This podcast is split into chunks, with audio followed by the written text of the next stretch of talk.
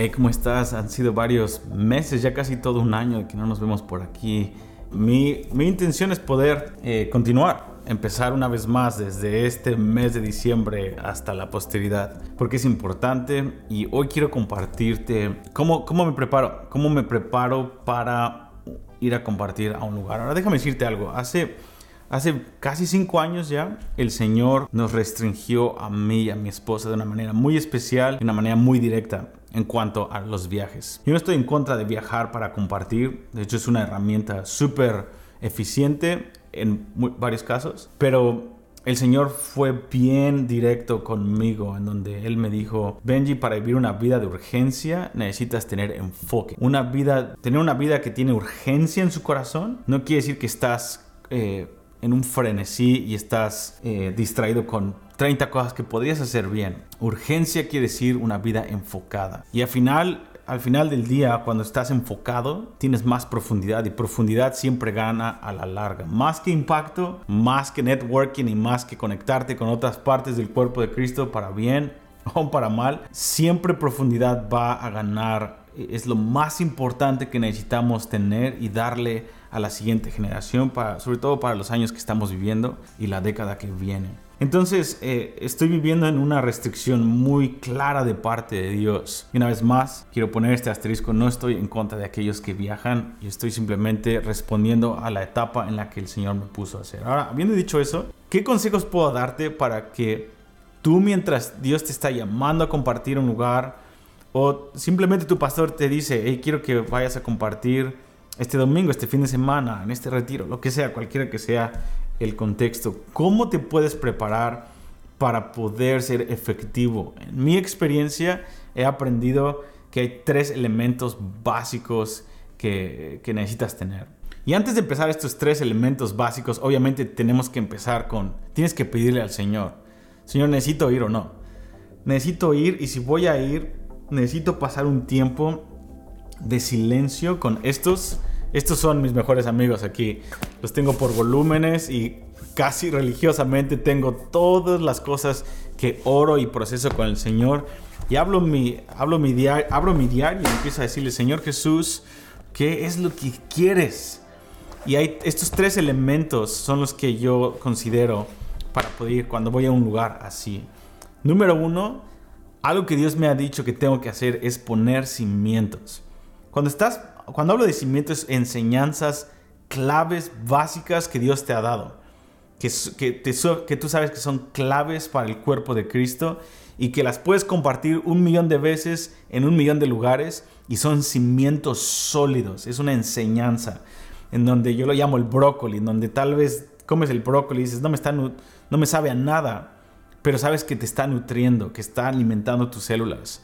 Ah, tal vez la lechuga es mejor que el brócoli, pero el, punto es este, es de que es dar una enseñanza sólida base. Uno de ellos es, yo hablaría del Sermón del Monte. ¿Cuál es una enseñanza que Dios me ha dado? El Salmo 110, el principio de la intercesión en general. El Salmo 2 de, es un escenario que estamos viendo en los últimos tiempos. O el Sermón del Monte específicamente también hablando cómo reconciliar eh, eh, relaciones en Mateo 18, eh, etcétera, etcétera. Enseñanzas bases que no tienes que predicar, tal vez no sientes al Señor en ese momento, pero tú sabes que es algo que Dios ya te dio y no necesitas innovar para eso. Es, necesito ir con una, con una enseñanza base para poner fundamentos de lo que Dios quiere hacer para esa iglesia. Yo trato de tener un, tengo un, documento en, en mi computadora en donde tengo estos lugares a donde he visitado que son clave, que Dios me dijo que visitara. Y trato de poner todas las fechas que, y los temas que he hablado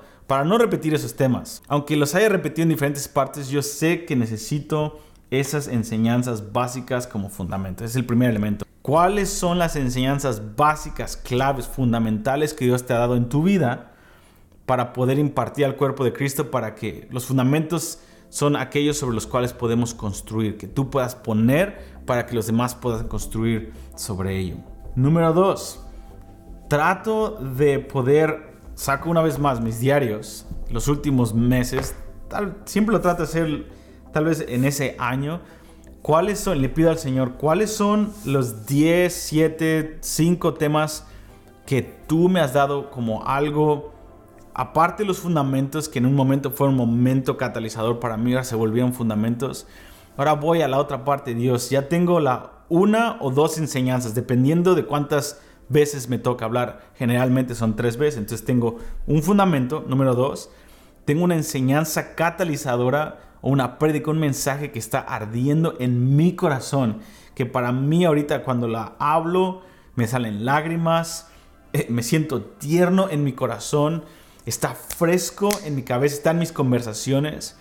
Y aunque sea algo para mí, yo sé que si Dios me envió a un lugar, yo puedo ser el mensaje y puedo poner mis fracasos como ejemplo, puedo poner mis luchas momentarias como, ejemplo, puedo invitar a la gente a un momento con el Señor, que yo estoy participando con el Señor y se abre esa es la palabra testimonio, quiere decir que tú dices algo que abre la oportunidad para que aquel que escuche o vea pueda participar de lo mismo que el Señor hizo contigo. El testimonio quiere decir que Él lo puede hacer una vez más. Entonces, quiero pensar en un mensaje que, que, en donde yo puedo abrir una ventana de testimonio para tener, invitar a la gente a tener un encuentro. Es donde hago un llamado al altar, donde hago un llamado a tener una respuesta catalizadora con urgencia, un momento kairos. Traigo mi, a mi zarza ardiente de mi vida y la presento frente a la gente para poder abrir una ventana de oportunidad para la gente, porque la vulnerabilidad del predicador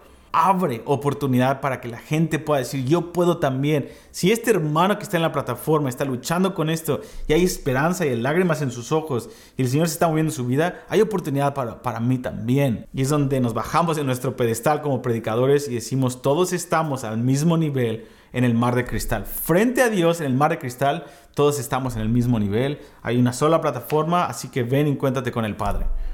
Y le pido al Señor ¿Cuál es ese, mensaje catalizador? Número tres, le pido al Señor una palabra profética para esa iglesia local, ya sea para el liderazgo, para el staff. Le digo, Dios, ¿podrías darme una o dos imágenes, uno o dos versículos que me den una ventana de entendimiento para ver en qué momento está viviendo la congregación, los líderes, los niños, cualquiera que sea el área de Dios? Dame una semilla para plantarla en esa iglesia local o en ese movimiento, en ese congreso. Dame algo más que una enseñanza, ya tengo los fundamentos. Ya tengo una, una prédica catalizadora para que la gente responda y se encienda su corazón. Ahora Dios, dame una palabra de conocimiento para poder consolidar algo que les pueda dar una infraestructura a la gente de cómo construir.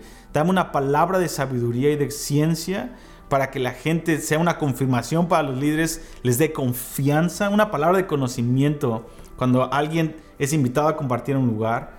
Cuando tú confirmas algo de una manera sobrenatural sin saber nada, eso da una confianza el año que viene para poder implementar las finanzas en esa infraestructura, implementar el programa, lanzarse en fe, hacer lo que querían hacer, pero estaban un poco tambaleantes. Cuando alguien del cuerpo de Cristo viene y consolida eso, amado, es una bomba.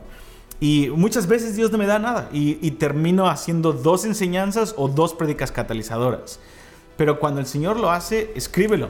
Escríbelo aquí y ponle una fecha, sácale una foto, lo que sea, para que cuando el Señor lo confirme puedas decir, Dios me lo dijo. Es, es, algo hermoso, es parte de lo que Pablo decía, es mejor que todos profeticen, anhelen los mejores dones como el de profecía, sobre todo el de profecía, porque abre algo en el corazón de la iglesia y son para la iglesia local, no son para el profeta. No estoy diciendo que yo soy profeta, pero no son para lucirte, no es para la plataforma, es para que la gente tenga confianza en la obra local que Dios les dio y les mandó a hacer. Entonces esas son las tres cosas que yo pienso y cómo me preparo para poder decirles sí a un lugar e ir a compartir. Estas son las, esto es lo que pasa en el avión o antes de cuando le digo así a mis amigos a ir a compartir.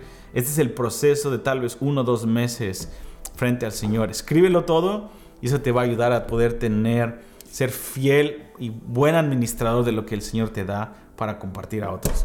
Gracias y nos vemos en el próximo video o en el próximo podcast. Dios te bendiga.